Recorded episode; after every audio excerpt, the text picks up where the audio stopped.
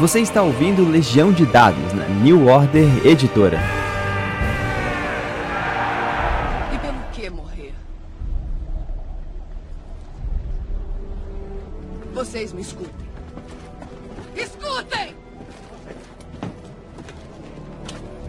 A Irmandade ainda aguarda o nosso sinal. O Pérola na liderança. Saudações, mestres e jogadores! Meu nome é Pedro Borges e essa é Legião de Dados. Seu intervalo da vida real para falar sobre RPG. Eu estou impressionado como é que o Sétimo Mar tem uma quantidade, uma, uma fanbase muito grande, cara. Foi só ter saído o primeiro episódio, eu ter perguntado pra galera, e, cara, apareceu um bando de gente querendo falar, querendo é, é, é, é dar o seu pitaco por essa história tão incrível que 100% das pessoas me falam, cara, um programa não dá, três programas não dá, sempre é pouco, porque tem muita coisa para falar sobre o Sétimo Mar. A gente resolveu fazer de um jeito diferente aqui, chamar mais pessoas, talvez não nos prendermos a regra de três episódios, porque cada hora tem uma, um ponto diferente. Para dar continuidade a essa história sobre o maravilhoso continente, né, o mundo de Terra, é, eu vim chamar agora para falar sobre os reinos de Terra, Alessandro Franzen, editor da New Order Magazine. Alessandro Franzen, tudo bom com você, cara? Tudo bem, cara. Prazer estar aqui mais uma vez, de novo. Como é que vocês estão? Ah, tudo ótimo, cara. Poxa, você estava comentando que parece que foi ontem, já tem cinco episódios que a gente não conversa. E, cara, de novo, quando eu comecei a fazer a seleção de pessoas, cara, apareceu um hall. Sim. Para falar de outros temas, aparecem um, dois caras, né? Geralmente muita gente se concentra. Uhum. Mas agora, cara, tem um monte de gente. Eu quero falar, eu queria falar alguma coisa. É que Sete Mar é, é, o Sete Mar é, uma, um, é, um, jogo antigo, né? Ele já começou no ano 2000, quando ele foi lançado. É, ganhou prêmio na época é, por, por, por seu lançamento. E para completar a situação ainda mais, ele ganhou, coisa se tornou tão popular que ele ganhou até uma versão D20 na época dele, né? Logo, logo saiu.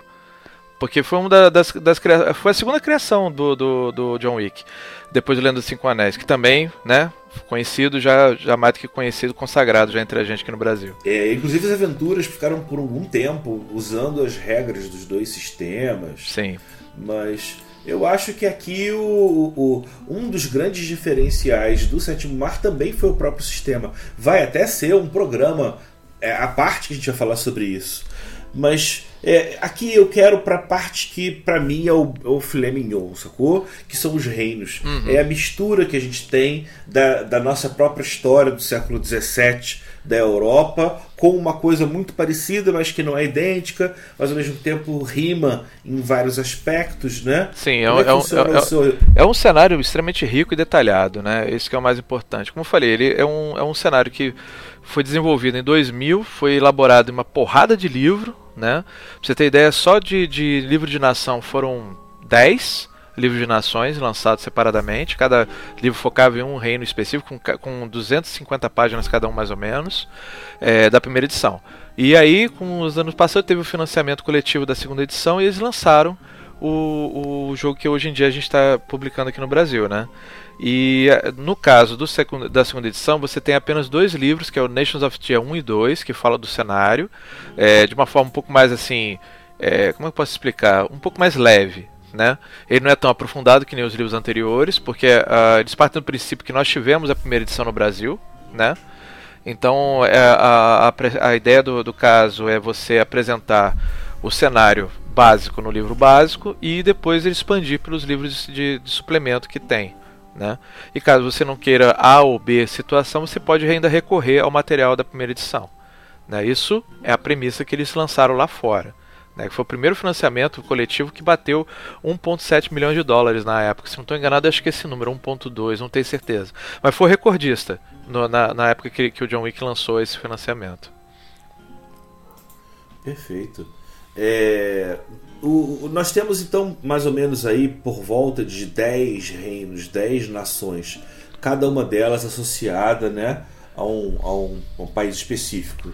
E aí, se eu não me engano, me corrija se eu estiver errado, né? O Avalon seria a Inglaterra. É, o Avalon, o Avalon, exatamente, ele seria a Inglaterra. Só que eh, e Highlander Marches, eles também estão juntos com Avalon como sendo o Reino Tríplice. Então, quer dizer, dá para você falar dos três em um lugar só, né?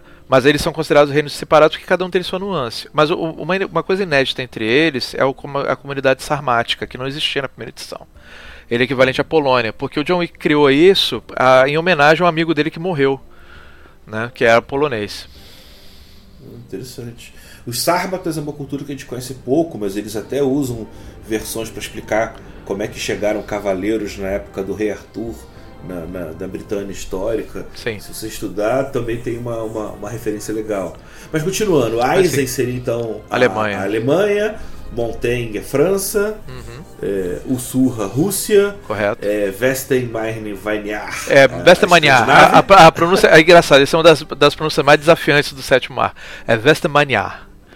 Westermaniar. É, Escandinávia. Porque né? o pessoal só fala Westen. ah, beleza, fica a dica então. Vodat, que é a Itália, né? Isso. Mas eu acho que a gente podia começar pelo conceito dos sete mares, né? Claro, claro. A pergunta que todo mundo faz: por que tem sete mares se só tem seis no mapa? Né? Isso é a primeira grande pergunta que o pessoal faz. A resposta é simples: o sétimo mar, na verdade, é um elemento, é, é o elemento fantástico do cenário. Né?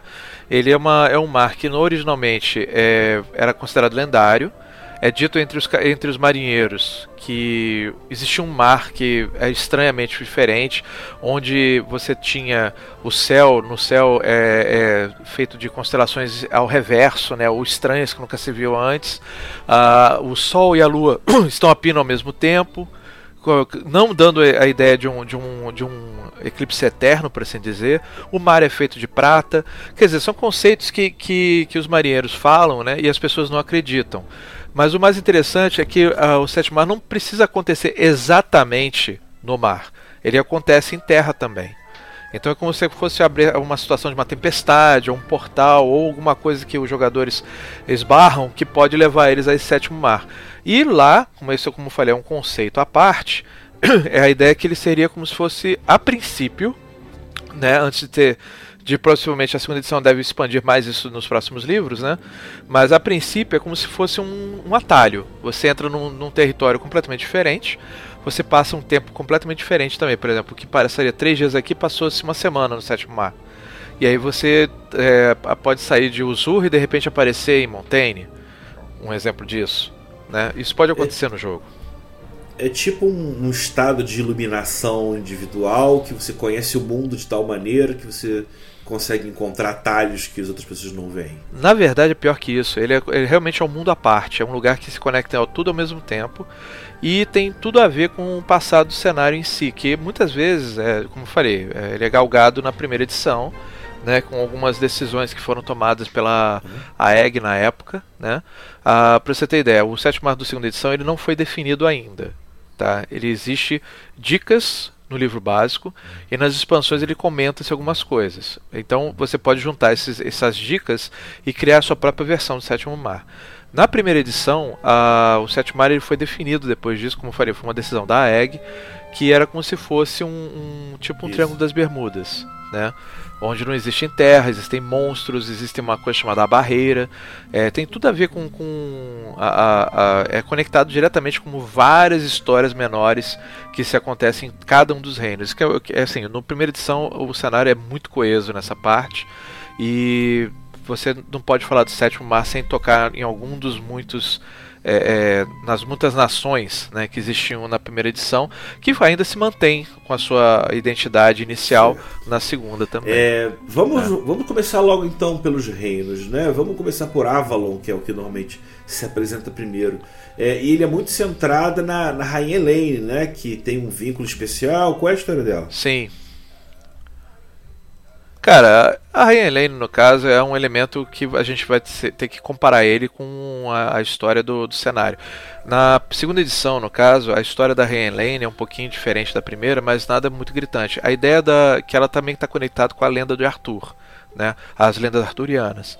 Então você na segunda edição você tem o rei Leolod, você tem os, 20 e tantos cavaleiros deles, né, que podiam fazer toda uma, uma uma, uma lenda própria, né, para poder assim, cada, cada, tanto é que a magia de Avalon na segunda edição é os cavaleiros de, de Avalon, né, que são obviamente os cavaleiros de, de que receberam a, a, o seu, seu, assim, por ser por serem o que eles são, eles se tornaram ícones, né? E esses ícones são absorvidos pelo, pelas pessoas que jogam usando os magos, né? Os manipuladores de magia. Sim, a Sétimo Mar tem magia, gente, querendo ou não.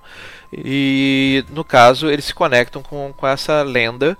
Né, e se tornam é a incorporação dessa lenda. Então tem tudo a ver com, com a narrativa original das lendas arturianas. A Rainha Helene tem a Excalibur, que é, se não me engano o nome dela é Firebrand na versão do, do Sétimo Mar, e você tem o Grau, né, com eles. E aí ela, ela mantém essa situação. Como a Avalon é, é, o reino mais poderoso entre os três, como eu falei do início, Avalon Highland, que é chamado de Terras Altas, e, e, e a Inishmore, que é equivalente à Irlanda, eles são juntos entre uma coisa chamada Tríplice Aliança, que eles são basicamente o reino tríplice, né? A Avalon é que comanda, basicamente, os outros reinos, que cada um deles tem um rei, né? O rei de, de, de Inishmore, por exemplo, é uma lenda viva, né? é o Mad Jack O'Bannon. Ele é o, é o Jack O'Bannon louco, né, como chama em português. No caso, o cara tem, tem pacto com o X também, ele é um cara lendário, onde toda vez que dá um problema na, na, na no território de Ainish, ele volta a aparecer, porque o cara é, é, ele sempre desaparece. As habilidades dele são sumir por trás de objetos, né? ele tem a habilidade de se teleportar, por assim dizer usando as magias dele. E ele desaparece quando, quando a Anish bota tudo tranquilo. Então a Anish é deixada para as famílias. Então tem toda uma, uma aquela questão dos irlandeses, né, das famílias irlandeses, como é que se comanda a questão da política local. E aí, no caso, quando a, o problema surge, o grande rei retorna mais uma vez, se prova ser o rei, porque ninguém acredita que é ele. E aí ele volta a sentar na, na, no trono dele, que é basicamente uma grande árvore. Né? Que tem aquele negócio, né? Arishmore tem muita ligação com a natureza. Né? E a, as Terras Altas você tem o, o, o, rei dele lá, que é uma. que no caso é o equivalente ao, ao, ao famoso Bruce, né? Robert de Bruce, que, que é desse, desse cenário. E basicamente ele tem toda uma, uma relação de cavalaria, essas coisas, que é considerado o último rei da Escócia, né? No caso. Sim. E no caso deles, essa, essa química entre os três reis, basicamente a Elaine, Uh, o mais importante é, que é o seguinte: a, a, Elaine ela não é considerada rainha exatamente, ela é considerada rei, para você ter ideia. Por causa do, do, do, termo que é dado, quem empunha a espada é considerado senhor absoluto de todos os três reinos, entendeu? Então ela é considerada a, a, não somente uma rainha de mas sim o rei, o rei eleito né, para comandar a, os, os, três, as três ilhas, para assim dizer, porque Avalon a Senhora é das Ilhas. A Senhora das Ilhas, exatamente, porque envolve a narrativa do X, né, que são o povo, o, o povo belo, o povo mágico, que a gente sempre ouve falar né, nas lendas é, de, da Inglaterra, de, da Irlanda e da Escócia, né? O povo invisível que depende da situação não é tão invisível assim. é o problema deles que é legal que eles não têm ficha, né? Eles aparecem em si mesmo porque, porque eles querem, eles fazem o que eles acham legal e eles têm uma, uma tendência de imitar os humanos. Isso que é mais bacana. É, eles aparecem para criar histórias, é, escutar histórias dos humanos, é, tentar viver uma vida, alguns, né? Não todos, obviamente. Estou falando do lado bom da parada, porque tem o lado ruim existe uma coisa chamada Cili e Ancili, né? Os Cili são, são um reino mágico que é, que é governado por Titânia, é, são os, os, X que tem toda uma corte, tem toda a questão de respeito, que o nível de poder deles é muito absurdo. E você tem os monstros, né, que são os Anciles. E aí você tem os famosos criaturas que vêm os Trolls, a, a, os, os, ladrões de criança e assim por diante. Então daí você tem uma ideia do que, que você passa em Avalon, né? Que se tudo é real, por assim dizer. Então você tem todo um cuidado, tem, tem como eu posso dizer assim, tem. É, é, como é que é o nome que se dá isso? isso é, superstições, isso. Tem superstições isso. específicas para você poder evitar problemas, quando se esbarra com um, por exemplo. Tanto é que existe uma cidade muito famosa chamada Kangwine, que ela, ela na primeira edição e na segunda elas se mantiveram com essa mesma característica, né? A Kangai é uma das poucas coisas que você pode ver que ambos os lados se mantiveram. Que é uma cidade que era originalmente dominada. É, como, vamos falar um pouquinho de história, né?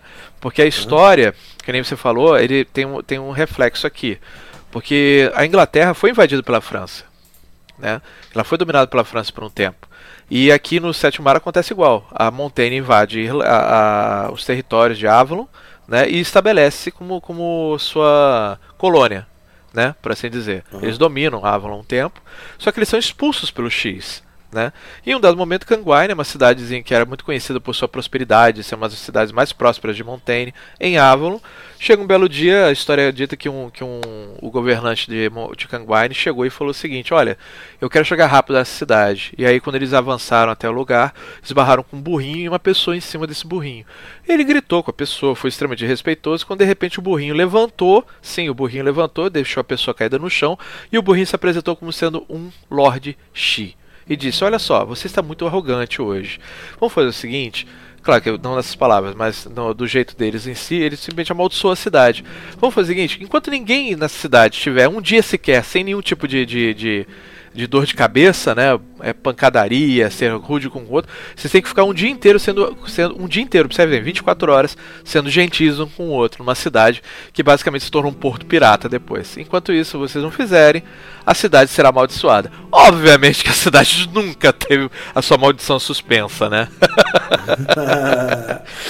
maneiríssimo, maneiríssimo. De maneira geral, então, nessa região que pegam os três reinos, Avalon, Ainsmoor e Highland Marshes, você tem aquele conceito de, de, de da, da, Britânia clássica, Isso. que você tem duas classes sociais muito bem definidas, Correto. uma nobreza podre de rico nas, nos castelos de pedra, outra muito humilde na, na, nas tendas de, de, de, de, madeira, nas casas menores. Isso, e ainda assim, é, é... e, a, e a marinha deles é extremamente forte, né? No caso, é uma marinha mercenária que é formado pelos chamados Cães do Mar, né, que são que é comandado pelo Jeremiah Beric, que é um dos maiores heróis, né, do cenário, também um grande pirata, um corsário, né, que ele tem a letra de corso da rainha, do tipo pode pilhar, pilhar quem você quiser, desde que dê parte dessa pilhagem para a coroa, né? Então ele, ele é o líder desse grupo interessante de ser. E eles são considerados um dos maiores. É, eles não são a maior marinha, porque obviamente quem domina os mares é Montaigne, né? Porque eles têm a frota é, toda uma frota enorme, uma armada gigantesca de poder, né? Só que uh, no caso de, da, de Avalon eles tiveram que recorrer ao mercenarismo, ao, ao, aos corsários, né? Que é o termo correto, aos corsários para poder sustentar uma, uma marinha adequada para proteger o território. Então, em qualquer lugar no mundo do sétimo mar, quando você tem um navio que tem algum comandante de Avalon, você tem de imaginar que ele pelo menos é um cara bastante habilidoso, né? Acima do nível dos outros reinos, provavelmente. Sim, ele era um camarada que, para ele estar tá nessa posição, ele, ele foi nomeado pelo Jamal Beric em pessoa. E o cara é, tem que ter tido alguma coisa pro cara gostar dele, entendeu? Porque Jeremiah Beric, de tão, de tão lendário que ele é, ele até se tornou uma lenda própria na, na, na, no cenário em si. Tanto é que uma das magias, tanto da primeira edição como na segunda, é baseada nele que é, o, é, é, uma magia de sorte, porque o cara dizem que o sujeito é tão sortudo, mas tão sortudo, que ele foi abençoado pela, pela, pelas fortunas, né, e abençoado pelo X, para assim dizer. Muito legal esse conceito de você associar os heróis do passado, meio que divindades que passam poderes. É, é muito, muito elegante o estilo de inserção. É, e legal que o Jamie Beric ainda não morreu. ele, ele é personagem recorrente do cenário atual de 1668. Muito bom. Mas bem, vamos então cruzar então o Mar Estreito. Vamos descer um pouquinho mais, vamos para Castilha. Castilha, sim. Castilha é um Castilha território. Valente... Espanha. Na verdade, é, é a Península Ibérica como um todo, né? Se você parar para ver. Porque você tem Odisseia, que é, é baseada em Portugal, que é um pedacinho muito pequeno até. É, isso é, isso é uma, uma novidade na segunda edição, que na primeira você não tinha essa informação, que a Castilha, basicamente, na primeira edição só era focada na Espanha em si, né? Então agora na segunda edição eles abrangem mais a, a Península Ibérica como um todo. Né? Então você tem mais informações e mais, é, como é assim, uma cultura um pouco mais abrangente, para assim dizer. Né? Apesar deles falarem a mesma língua, claro. É, elas têm uma, alguma herança associada a uma guerra religiosa? Com... Sim. Como é que funciona? Foi acontecer o seguinte: Castilha é, resolveu literalmente se meter em Eisen. Eisen é equivalente à Alemanha, né? Era uma, uma, era uma nação extremamente poderosa, militarmente falando. E lá surgiu uma coisa chamada protestantismo. Existe o vaticínio, que é equivalente à cristianidade, cristandade, né? E você tem o, o, chamado protestantismo, que tem um nome similar, né, ao que é original. Eu esqueci agora o nome correto para no, no sétimo mar, mas isso não vem ao caso. A graça é que ambos os, o, o, no caso lá, como surgiu o protestantismo, Castilho resolveu se meter, porque ele resolveu dar, a, dar suporte à situação. Só que a, a Montaigne, que é a França, resolveu falar assim: não, cara, tá errado fazer isso. E depois que, que eles tiveram, que eles acabaram com, com Eisen, basicamente foi isso. Terminou a pancadaria em Eisen, que foi chamada Guerra da Cruz, eles resolveram cair na porrada entre ambos os lados. Então Montaigne resolveu invadir Castile para dizer assim: esse território também vai ser nosso. Que Castile, cara, sob a, a tutela de, do, de Louis 16, se não me engano, ele é o chamado Rei Sol, né, nosso cenário. L'Emperor, como ele é chamado. Ele é o cara que está querendo tocar o, a bandalha em tudo quanto é lugar. Ele quer, quer todos os reinos que se ajoelhem perante Montaigne. E Castile não foi diferente. Então, no cenário do sétimo mato, segunda edição, quando abre né, para o jogador começar a jogar, eles estão fazendo um armistício entre ambos os lados. Né? Há uma pancadaria que Montaigne descobriu que é tão difícil invadir Castile como nunca, por causa de um fator que não foi esperado. Uma coisa chamada El Vagabundo, que é o equivalente ao Zorro desse cenário.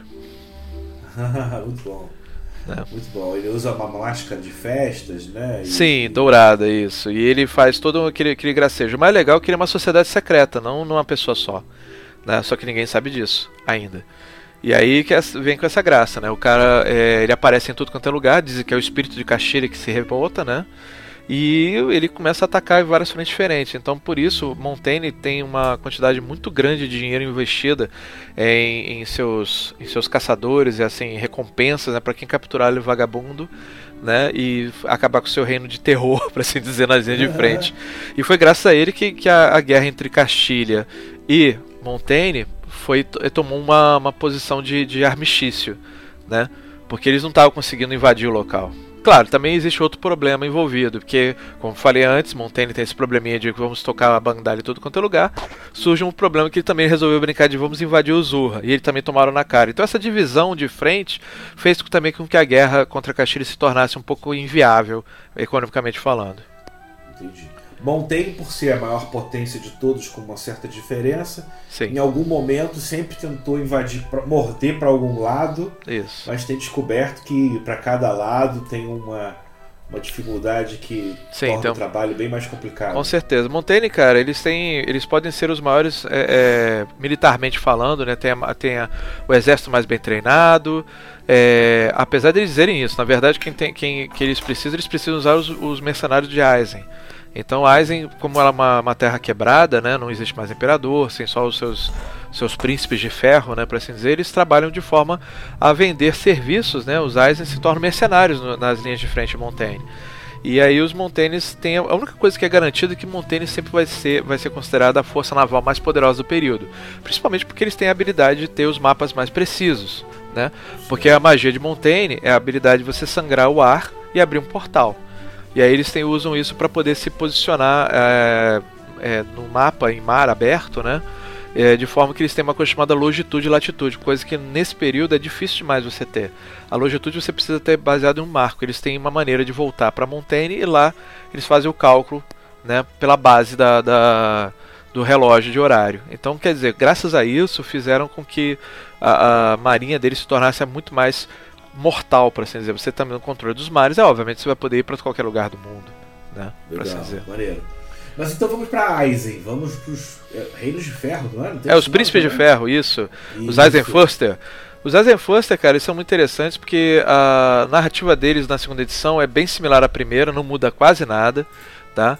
E o bacana também é que eles ainda têm a ideia do, do, do elemento do Eisen, o Eisen o Drakenizen. Drakenizen é um metal que é. Quer dizer, é um metal, mas não é um metal, tá? Isso eu já vou te falar logo. Ele é um uhum. item que é, que é que é, só existe em Eisen e ele na segunda edição ele é uma é um item extremamente poderoso para poder usar como sendo caçadores de monstros, porque lá na, em Eisen, depois de tanta pancadaria que teve, a Guerra da Cruz e tudo mais, há monstros naquela terra até não poder mais. Então, se você quiser brincar de Witcher, por exemplo, você vai lá em Eisen para brincar, porque você tem até a magia deles é focada nisso.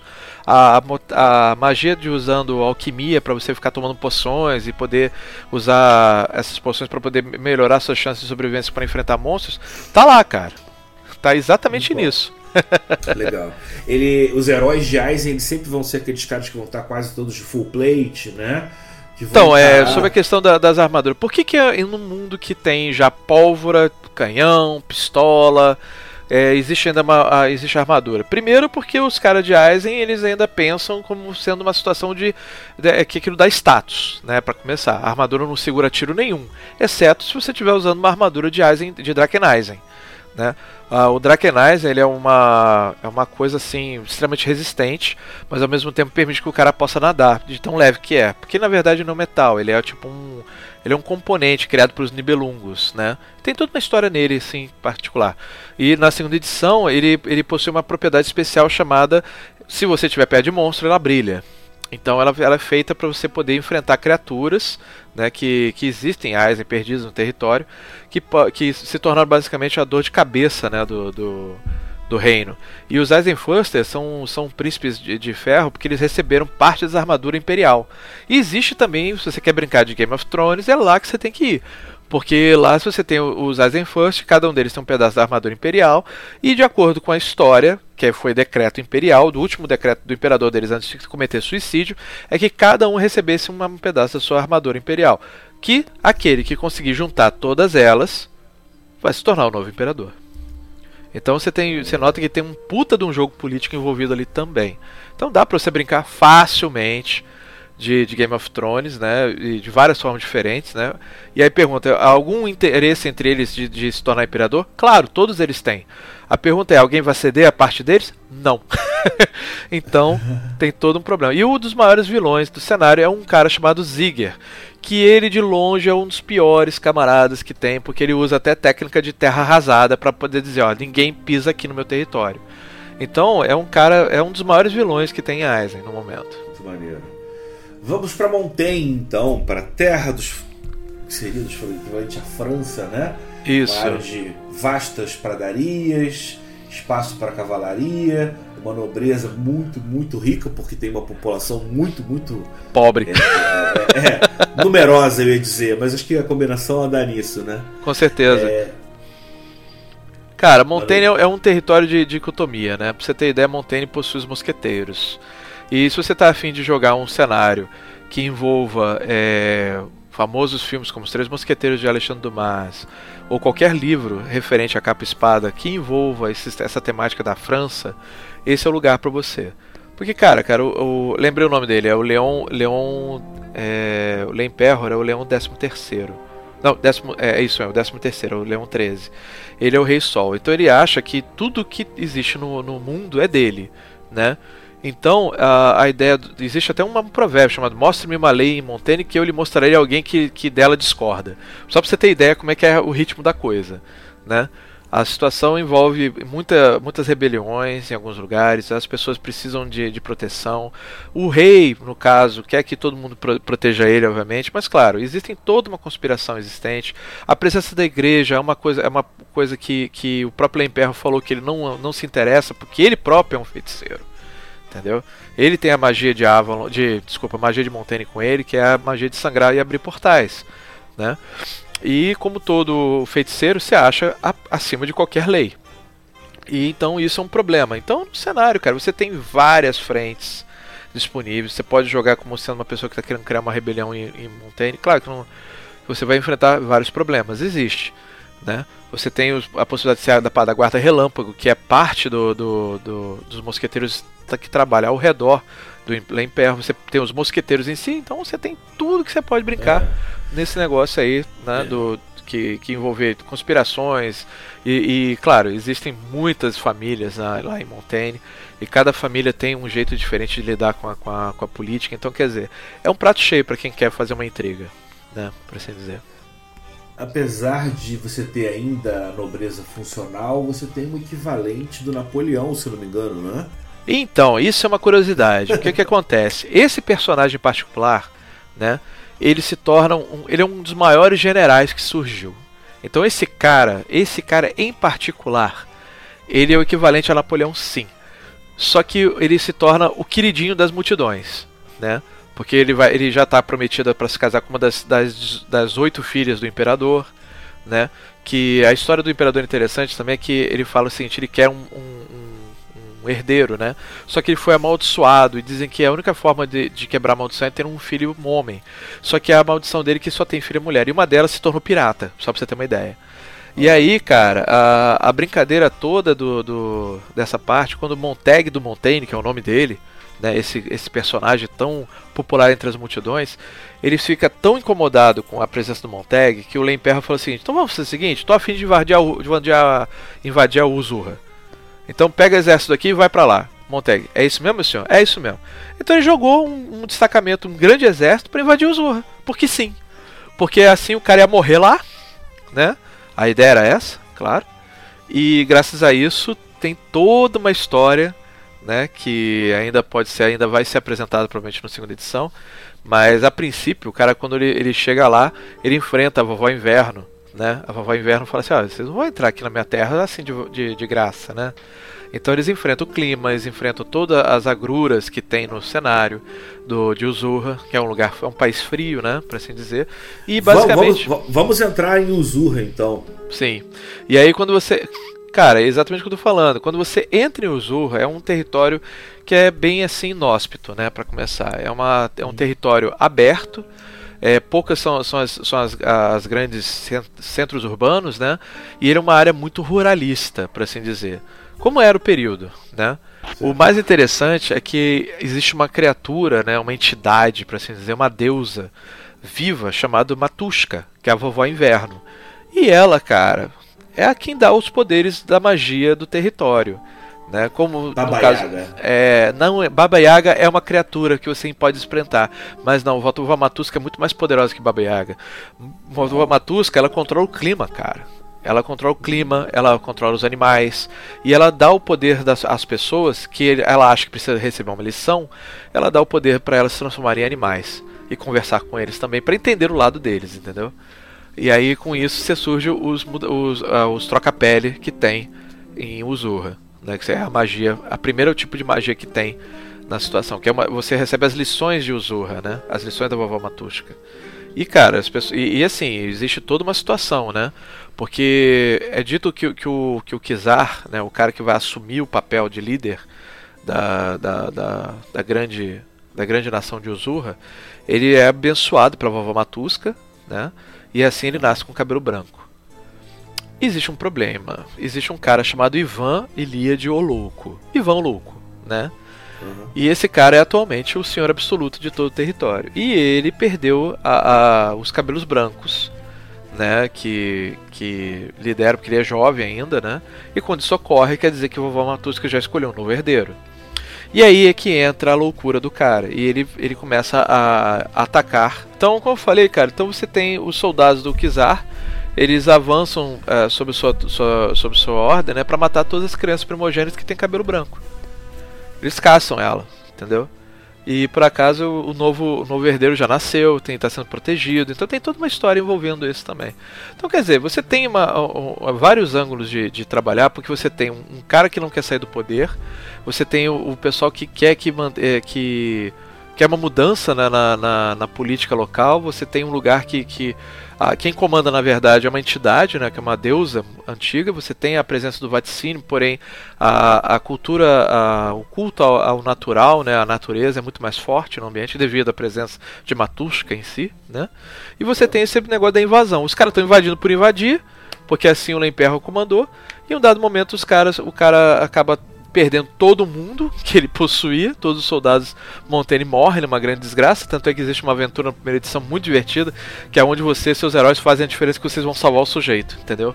Então, é, isso que é o bacana, né? O Sétimo Mar tem isso, ele tem muitos heróis é, pontuais, mas você pode interagir com eles facilmente. Né? Você tem uma costura de, de, diferentes elementos da história que Sim. acontecem todos ao mesmo tempo. Isso aí. Porra, são muito, muito maneiros. Com certeza. Vamos para Vestenmanevenjar. Vestmanhar. Vestmanhar é o território da Escandinávia, né? Vestmanhar é, é, apesar do nome complicado, longo e divertido assim de falar, nós temos vikings. Isso, muito bom, muito bom. Não, é o que eu falo. Saber. Prefiro falar, temos vikings. Só que é interessante falar uh, o que, que acontece. E, e aqui está um exemplo da, da atualização do cenário né, entre a primeira edição e a segunda edição. Os Vestmaier na primeira edição eles eram divididos em dois povos, né, os Vestens e os, os Vendel, que eles é, um representava a área de comércio moderno que rejeitava as tradições antigas e você tem os antigos Vesten que seguiam a ideia do vamos pilhar, destruir, certo? Só que acontece, a atualização do, do cenário, que ficou até muito boa, ele junta os dois. E você sabe hoje em dia, devido a estudos modernos e tudo mais, que os vikings na época, na época eram grandes negociadores, grandes comerciantes, e ao mesmo tempo que eles eram também grandes guerreiros. Né? E sim, é. eles avançavam no, no território fazendo pilhagens e tudo mais, e ao mesmo tempo eles, eles, eles trabalhavam com a ideia do comércio. Tanto é que, graças a eles, tá? Graças a eles, surge o, uma coisa importante do cenário de Sétimo Mar: a nota impressa, o Gilder. Tá? O ah. Gilder não é moeda, é uma nota. Então começa a ter o papel impresso pela primeira vez. Então você tem, cada uma das nações tem sua, sua monetária, é, sua, sua economia própria né, e, sua, e sua cunhagem de moeda. Né? E, só que você tem o Gilder, que é uma, é uma moeda forte de mercado, e ela que seria o equivalente ao dólar. Hoje em dia é o que seria para o cenário de sétimo mar. Entendeu? E graças a qualquer, essa força. Qualquer país, alguém aceita. ter uma maleta de guildas. Sim, eles aceitam uma maleta de guildas facilmente. Porque, assim, apesar do, do, do jogo vender a, a, conversa, né, de. É, a gente compra tudo em guilda, na verdade você tem que entender que é uma transição entre, entre a, o, papel cunhado, é, a, o papel e a, e a cunha de moedas, né? Que o metal ele se torna secundário nesse, nesse momento, que obviamente na época era, era pego moeda de ouro, prata, bronze, essas coisas, eram cunhadas em, em, um, em um formato específico, com símbolos específicos, e aí passa a ter a ideia do papel impresso, né, que tem peso de moeda. Né? Certo. E foi graças à Liga Vendel que fez isso. Isso é uma das, da, das coisas legais dessa atualização do cenário. Né? Eles dão uma, uma força maior nessa informação. Né? Não, e, que... e, o fato de que é, se separar quem eram os invasores de quem eram os comerciantes, Sim. acabava tolindo do reino o que funcionava, que era justamente a, a, a junção dos dois, né? Sim, existia Muitas uma pancadaria vezes... entre os dois lados, exatamente. É, é. Agora, agora o, o, comerciante é o mesmo do invasor que também vai saquear, pilhar. Isso. Tem vários reinos, tem um reino só. Então, aí que tá. Antigamente, olha só que interessante, isso também é mais uma atualização de cenário. O mapa do primeira edição, tá? Ele foi muito modificado em relação à segunda. A segunda é mil vezes mais bonito, mil vezes mais, mais é, cartograficamente correto, tá? Pra você ter ideia. Tanto é que ele ganhou o prêmio de melhor cartografia na época que ele foi lançado, é, do, no prêmio Ennis Awards. Então, cara, olha só que interessante. É, eles antigamente eles colocavam os Westen e os Vendel em um grupo de quatro ou cinco ilhas, tá? Agora não, agora você tem uma península inteira para eles. Então, que é igual à Escandinávia, certo? Que é o equivalente à Escandinávia no questão. E lá, cara, você tem todo o processo de, da, da, da situação da religiosidade deles. Né? Eles, eles têm uma cultura própria que envolve as runas vivas, a, o grande pai, né, o que seria o Odin, né, é chamado Grunfader, é o, é o grande pai maior do, da, da religião. Grunfader e suas runas vivas tem toda uma história do Eda. As Edas, né, como, como são conhecidas, né, a, a a, a, a vida do, da, das lendas, né? É contada na, pelas fortunas, no caso pela, pelos destinos, né? É. Que são Nesse as... povo a, a, história se mistura com a religião. Sim, porque bastante. são os registros orais que guardam tudo. Exatamente. Só que o mais interessante é que as runas, é, as runas vivas ainda andam pelo território. Elas, elas assim, é dito que elas são vivas por causa disso. Elas se movem né, onde é necessário elas aparecem pessoas que têm runas próprias que elas são consideradas heróis, por assim dizer. Né? E eles têm um negócio também que quando, quando a, a, parada aperta, né? Isso como eu falei, a mitologia deles é viva, né? Para eles tudo existe, tudo funciona. Existe tem, tem, tem um sumo sacerdote, né? Que, que é, é extremamente versado nas runas, né? Que acho que é o Peste Preste que eles chamam, não tenho certeza. Mas acho que esse é o nome que se dá, Peste Preste, é, é a pronúncia é essa. E ele é o cara que, que, que determina a, a situação, né? Existe, claro, obviamente, a, a presença dos objecionistas. Lembrei, protestantismo no cenário é objecionista, isso, que é o equivalente ao, ao, ao contrário do vaticínio. Existe eles lá também. Então, quer dizer, além do, do problema do, da religiosidade estar quebrada, né, eu, alguns acreditam no passado e outros acreditam no, no presente, né? Então, a, a brincadeira toda é essa. Existe também essa briga religiosa entre eles, né? Tem gente que, que prefere é, abraçar o novo caminho, né? Dos casos, no caso, o que seria negacionismo do vaticínio que define o, o, Deus maior, um Deus único e tudo mais, existe toda uma quantidade de santos envolvidos. O objecionista é variante disso, que critica as práticas do vaticínio, né? E você tem as runas, né? Que nos caras eles, eles acreditam que tanto é que os caras rolam as runas para ver os futuros, passado e presente do personagem. Deve saber, algumas vezes o cara vai se consultar com as Se você assistiram ao seriado Vikings, você sabe é, o que eu tô é. dizendo. É bem isso. Né? Mas vamos, vamos interromper tudo temos que cortar espaço. Peço desculpas para a Aliança Sármata, porque para a gente fazer o fechamento redondo, a gente tem que falar desse que é um dos reinos mais importantes, na minha opinião, que é Vodate. Vodate é um território muito curioso, cara, porque é considerado um território como é equivalente à Itália, né? E a grande ideia é que Vodate ele tem uma, uma ideia de é, que é religiosamente né, forte, né, porque afinal de contas a, a base do vaticínio nasceu ali. Né? Você tem a, a cidade do Vaticínio, que é a cidade principal deles, que seria o equivalente ao Vaticano, né? e lá você tem toda uma narrativa de, de, de como os profetas, que é assim, é, fala-se Deus maior, né, que é Deus, como eles chamam no jogo, e você tem os profetas que trazem, que trazem a palavra dele, né, e ao mesmo tempo comenta-se da existência dos santos que vieram depois. Cara, é um negócio muito complexo assim a questão da religiosidade para eles, porque se você, é, pra você ter ideia, além do problema da, da, da religiosidade, você também tem também o problema social que eles têm. Os homens de Vodash, eles acham que as pessoas têm que ser é, fiéis à sua própria palavra, né? Eles são, eles são eles gostam muito do romance, eles gostam muito do, do da, da, absorção entre a, brincadeira do casamento entre políticos, a questão da, da, da, própria política, né? Porque tanto é que, que Vodash é comandada pelos príncipes comerciantes, né? São príncipes, na verdade não tem uma, um rei central na história. Eles são príncipes, que é um, é um principado, né? E eles trabalham com a ideia de, de que quem tiver uma maior riqueza que manda mais no território. Basicamente é isso. E claro, não podemos deixar de dizer que cada um deles é, é se ajoelha perante a, a, igreja, né? Porque eles são tementes ateus e tudo mais. Só que em contraponto, tem um porém interessante dizer. A magia de Vodash, ela não é feita para todo mundo, apenas para as mulheres. Entendeu? Porque o mais importante de tudo é que as mulheres comandam o destino de uma nação. É, gente, é, um, é, um, é, um grande, é uma grande curiosidade isso, porque existe um pessoal das sortílegas, né? São, que é chamada estrega, que são as bruxas do destino, aquelas que, que definem se o seu futuro vai ser bom ou ruim. Eles pegam a linha do seu tempo, sim, literalmente, elas, elas mexem a mão, puxam a tua linha de, de destino e elas, at, elas atam esse destino a outra pessoa.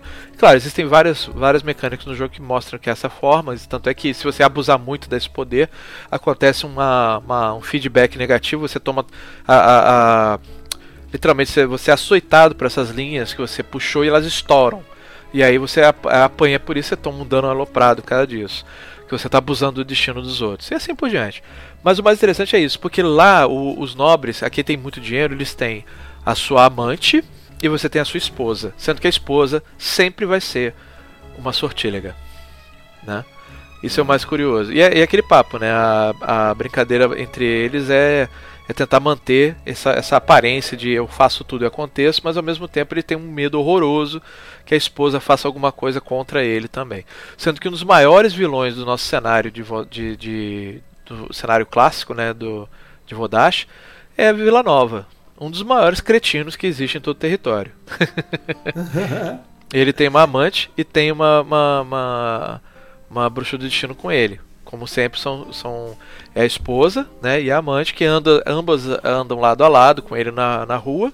Só que, de acordo com a tradição, as amantes, né, as, as companheiras, para assim dizer, são versadas em, são versadas em estudo, são, é, vão até, até universidades para aprender as coisas.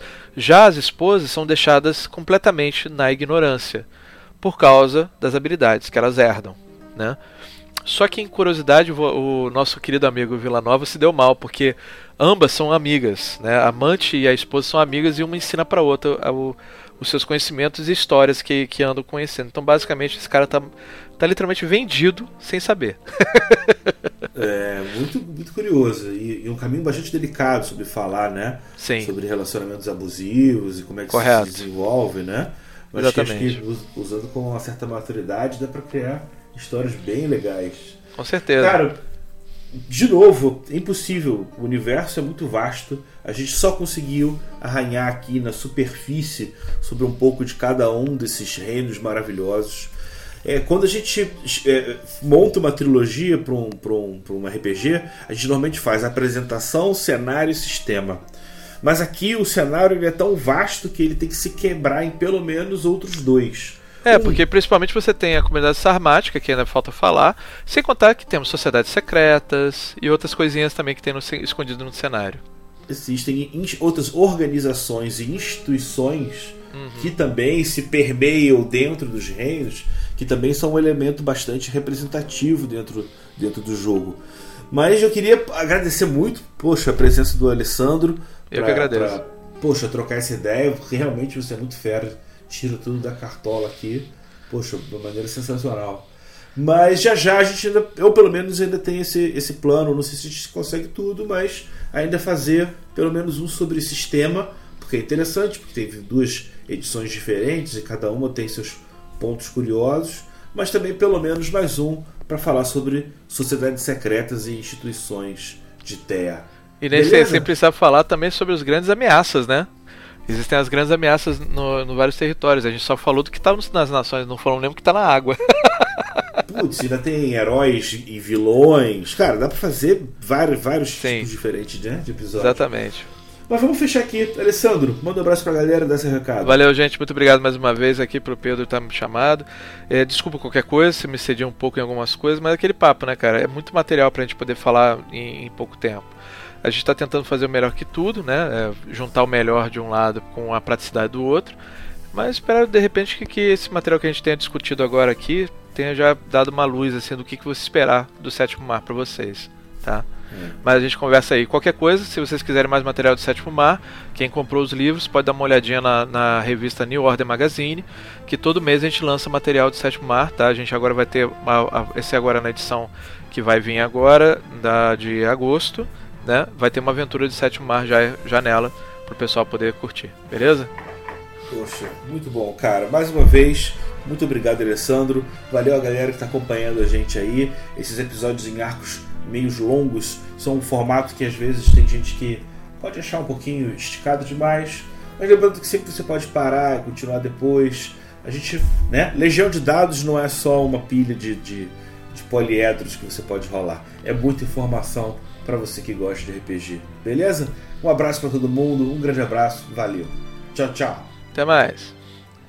Você ouviu Legião de Dados na New Order Editora.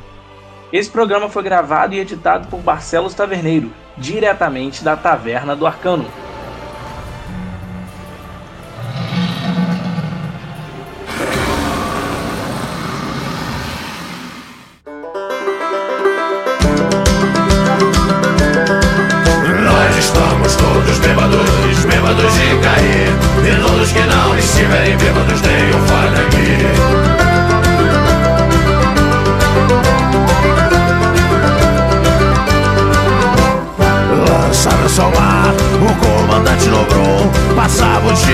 Pescando, mas nunca nos um azul.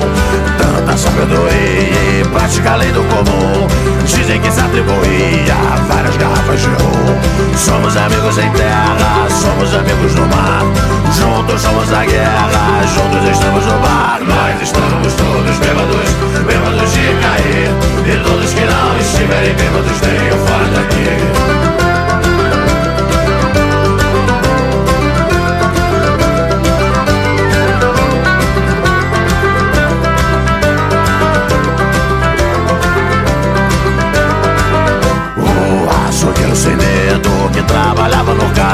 Passava o dia fazendo piada da falta que o dedo lhe faz. Dizia cornos amarelo, ouça bem meu rapaz. Ao trabalhar com cutelo, nunca beba demais. Somos amigos em terra, somos amigos no mar. Juntos somos a guerra, juntos estamos no mar Nós estamos todos bêbados, bêbados de cair. E todos que não estiverem bêbados tenham fora daqui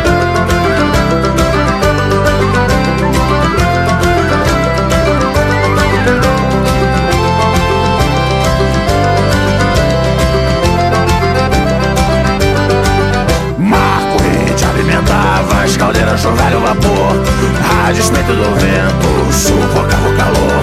O tempo de ferro fundido, sol direto na chapa. Tudo já resolvido com duas garrafas de grapa. Somos amigos em terra, somos amigos no mar. Juntos somos a guerra, juntos estamos no bar. Nós estamos todos bêbados, bêbados de cair. E os outros que não estiverem bêbados têm fora daqui.